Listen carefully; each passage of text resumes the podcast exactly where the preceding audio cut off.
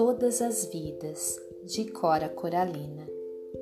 Vive dentro de mim uma cabocla velha, de mal olhado, acocorada ao pé do borralho, olhando para o fogo, benze quebrando, bota feitiço, Ogum, orixá, macumba, terreiro, Ogã, pai de santo.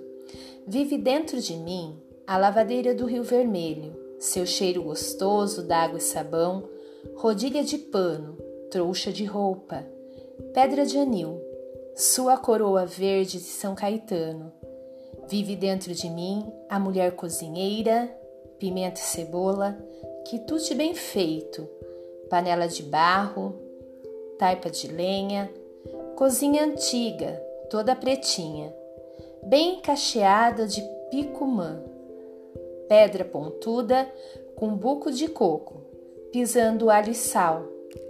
Vivo, vive dentro de mim a mulher do povo, bem proletária, bem linguaruda, desabusada, sem preconceitos, de casca grossa, de chinelinha e filharada. Vive dentro de mim a mulher roceira, enxerto da terra, meio casmurra, trabalhadeira, madrugadeira, analfabeta, de pé no chão, bem parideira, bem criadeira, seus doze filhos, seus vinte netos. Vive dentro de mim a mulher da vida, minha irmãzinha, tão desprezada, tão murmurada, fingindo alegre seu triste fado.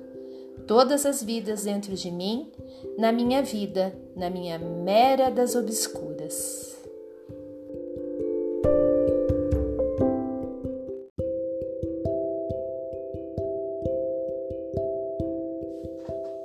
O operário em construção.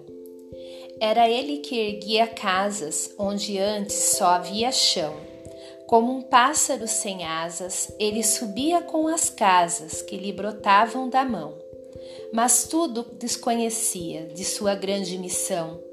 Não sabia, por exemplo, que a casa de um homem é um templo, um templo sem religião como tampouco sabia que a casa que ele fazia, sendo a sua liberdade, era a sua escravidão. De fato, como podia um operário em construção compreender por que um tijolo valia mais do que um pão? Tijolos ele empilhava com pá, cimento e esquadria. Quanto ao pão, ele o comia. Mas fosse comer tijolo, e assim o operário ia, com suor e com cimento, erguendo uma casa aqui, adiante um apartamento, além uma igreja à sua frente, um quartel e uma prisão, prisão de que sofria, não fosse eventualmente um operário em construção. Mas ele desconhecia esse fato extraordinário, que o operário faz a coisa e a coisa faz o operário.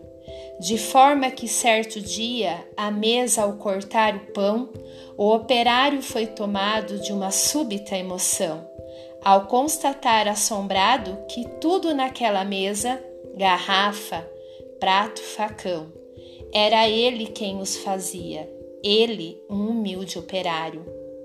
Um operário em construção. Notou que sua marmita era o prato do patrão que seu macacão de Zuarte era o terno do patrão, que o casebre onde morava era a mansão do patrão, que seus dois pés andarilhos eram as rodas do patrão, que a dureza do seu dia era a noite do patrão, que sua imensa fadiga era amiga do patrão. E o operário disse: Não. E o operário fez-se forte na sua resolução. Vinícius de Moraes